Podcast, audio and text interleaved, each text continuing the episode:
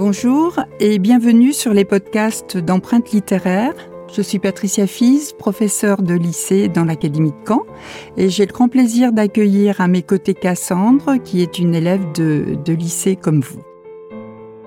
Bonjour Cassandre, dans ce nouveau podcast, nous allons aborder euh, les mouvements de la littérature engagée et de l'absurde.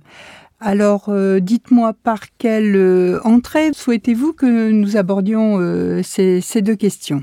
Au XXe siècle, on a eu deux guerres mondiales et des mouvements de révolte. Est-ce que ça a beaucoup influencé les écrivains? Oui, exactement. On est dans un siècle, le XXe, qui est un siècle tourmenté. Et au milieu de ce, du XXe siècle, les individus, les, les, les philosophes, euh, mais également les artistes, euh, éprouvent un sentiment d'impuissance, euh, d'incompréhension face à la guerre, qui se double de totalitarisme aussi.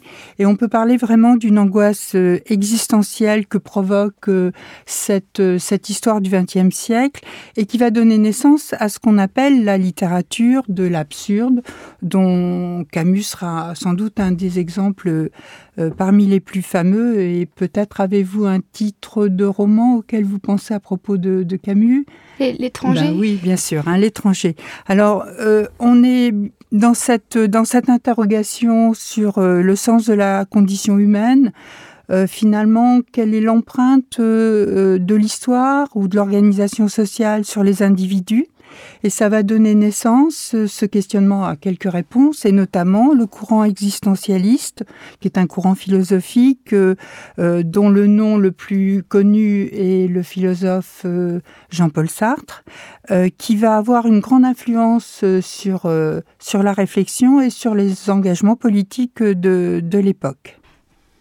Euh, donc, pouvez-vous m'expliquer euh, l'existentialisme, s'il vous plaît? Alors, euh, dans, ce, nom, il y a le, le verbe exister. Hein. ça pose vraiment la, la question pour l'homme de savoir quelles sont ses raisons d'être. Euh, donc euh, on retrouve cette question essentielle depuis, depuis fort longtemps, mais depuis l'humanisme notamment, qui est euh, quelle est la condition de l'homme? Est-ce qu'il y a une place dans sa vie pour la liberté ou bien est-ce que tout cela n'a aucun sens et, dans ce cas-là est absurde? Et cette posture d'incompréhension de, de l'homme face à un monde qui historiquement se déchaîne.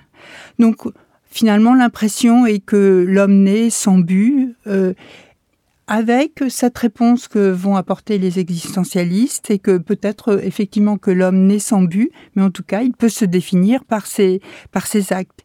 Et sa responsabilité et sa liberté vont pouvoir être justement non pas dans son être, mais dans son action. Et c'est la pensée notamment de, de Camus lorsqu'il parle de révolte de l'homme face à son, à son destin. Alors, cette importance accordée au, à l'action des hommes va amener effectivement à fonder cette idée forte de l'engagement des écrivains, à la fois euh, dans l'écriture, mais parfois également dans la vie, comme ce sera le cas euh, de, Camus.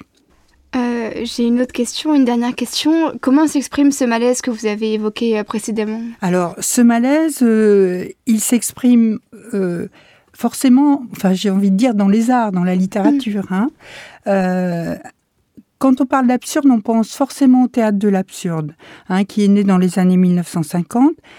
La réponse à, la tragédie de la condition humaine, ça va être de montrer finalement que euh, rien n'a de sens. Et, finalement, la déconstruction euh, du langage, euh, l'angoisse d'un monde sans Dieu vont être représentées euh, directement euh, sur scène. Et on pense euh, à la, à, la, pièce de, de Beckett, en attendant Godot, et derrière Godot, on, entend bien le nom de God, de, de Dieu. Hein oui. le, dans les romans également, le destin des personnages montre euh, pour certains une vie absurde, inutile, euh, sans capacité par exemple d'entrer euh, en relation avec les autres. Hein. On hmm. peut citer à nouveau ben, justement l'étranger de Camus. L'étranger semble étranger à sa propre existence. Hein. On peut penser aussi à, à la condition humaine de Malraux. Et puis dans, cette, dans cet art qui, qui se pense action, il y a évidemment la poésie. Hein. la poésie qui a été même une, une arme de combat avec ses poètes de la résistance, comme Éluard et son poème fameux que vous connaissez peut-être. Liberté. Bah oui, Liberté, hein, qui a vraiment été un message pour ah, galvaniser pardon, euh, les combattants. Et puis la poésie d'Aragon et de, et de René Char. Donc, euh, si je dois retenir quelques mots euh, de la littérature engagée et l'absurde, afin de résumer ce que vous avez dit précédemment, ça serait tout d'abord l'existentialisme, puis l'engagement des écrivains, le tragique de la condition humaine, le théâtre de l'absurde et enfin la poésie engagée. Ben vous avez les mots-clés effectivement de, de, ce, de ce mouvement littéraire. Merci Cassandre, à bientôt.